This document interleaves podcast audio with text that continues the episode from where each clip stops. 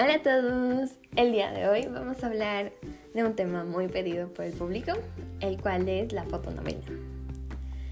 Antes de todo, una fotonovela es una novela o una historia contada a través de imágenes, así como un cómic. Para hacer una fotonovela se necesita mucha organización, ya que hay que organizar todo antes de pasar a tomar las fotos y montar todo lo necesario para nuestra historia. Como todas las cosas tienen un proceso, la fotonovela también es una de ellas. Primero, se debe planear los personajes que van a estar en la historia y describirlos tanto como en un aspecto psicológico y también como en un aspecto físico, ya que así vamos a saber qué tipo de palabras puede utilizar el personaje, cómo se va a expresar, cómo se va a ver y cómo organizar el vestuario y todas las cosas que necesitamos para tomar las fotos y después montar todo.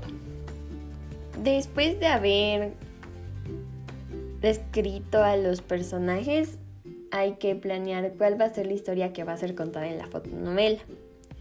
Cada fotonovela tiene una diferente historia, por lo tanto hay que ser muy creativos a la hora de crear nuestra historia. De esta manera va a ser original y va a llamar la atención de diferentes lectores.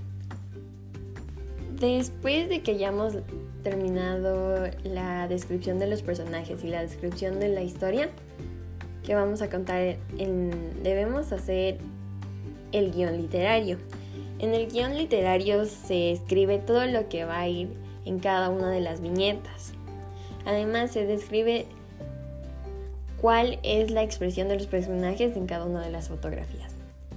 Digamos, por ejemplo, tenemos que primero planear el nombre, aunque eso podemos dejarlo para el final, ya que con la historia nos podemos basar para hacer un nombre creativo o algo relacionado con algún evento o personajes.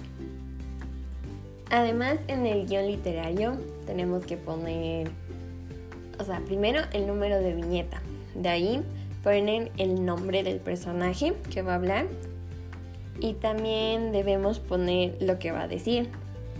Y así vamos alternando cada vez que un personaje hable.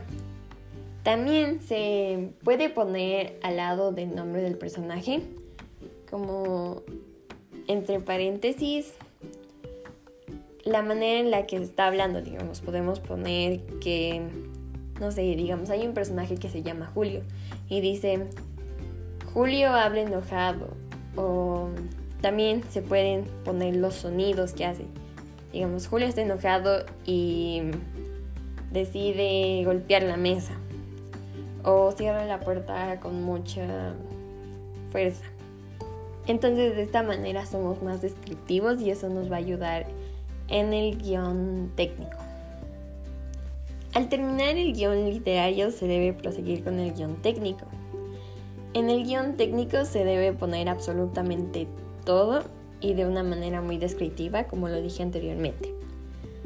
Debe ser muy descriptivo en esta parte, ya que en esta fase se debe preparar todo lo que vamos a poner.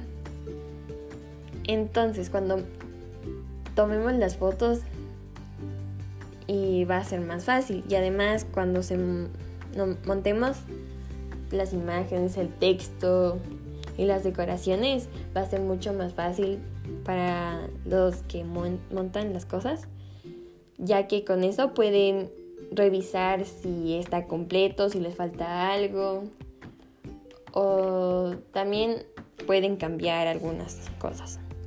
En el guion técnico se debe poner nuevamente el número de viñeta, aunque antes en el guion literario pudo haber sido una viñeta, después en el guion técnico se puede convertir en dos o tres viñetas, ya que en la viñeta de arriba solo estamos como que diciendo lo que el personaje va a decir y lo que hace, pero para las viñetas hay que ser más específicos, entonces si hay muchas acciones se deben hacer varias viñetas. Después de poner la viñeta hay que poner muy descriptivamente cómo queremos que salga la foto. Así los fotógrafos y o las personas que toman las fotos ya van a saber exactamente cómo tomarlas y las van a tomar como que unas dos o tres veces para que salgan bien, pero no tienen que adivinar cómo quieren que el director tome las fotos, porque el plano en las viñetas es muy importante ya que los planos pueden transmitir varias cosas. Después se tiene que poner lo que cada uno de los personajes dice Luego de haber terminado el guion técnico se debe comenzar a montar la fotonovela. En esta fase o paso se pone todo lo que pusimos en el guion técnico.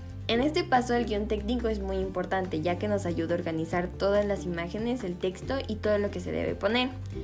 Al igual que al revisar se nos hace mucho más fácil ya que sabemos todo lo que debe estar porque en cada viñeta vamos viendo si todo está completo. En conclusión, para realizar una fotonovela se necesitan varias habilidades como de redacción, organización, creatividad y otras. La habilidad de redacción es muy importante aquí ya que hay que redactar la historia de una manera que sea eficiente y además tenemos que hacer que los textos no sean tan grandes y largos ya que en las viñetas no alcanza tanto texto. Por otro lado, la habilidad de organización es muy importante aquí, ya que para hacer una fotonovela se necesita pasar por ciertas fases o pasos y todo tiene que estar bien organizado para que el producto final sea organizado y también como bien hecho. Por último, la creatividad es muy importante también aquí, ya que hay que ser muy creativos a la, a la hora de redactar la historia y además de cómo mostramos y transmitimos las cosas a los que están leyendo la fotonovela.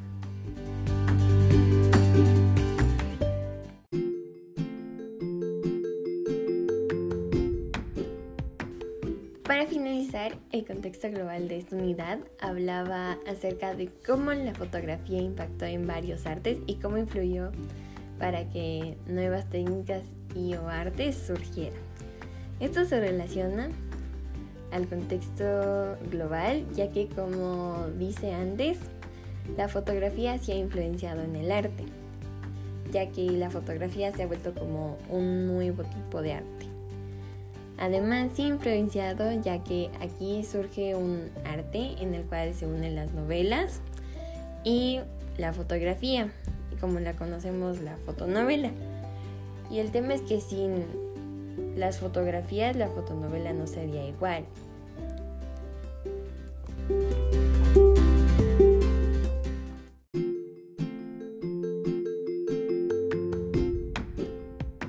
Gracias, eso es todo por hoy. Nos vemos en el siguiente podcast.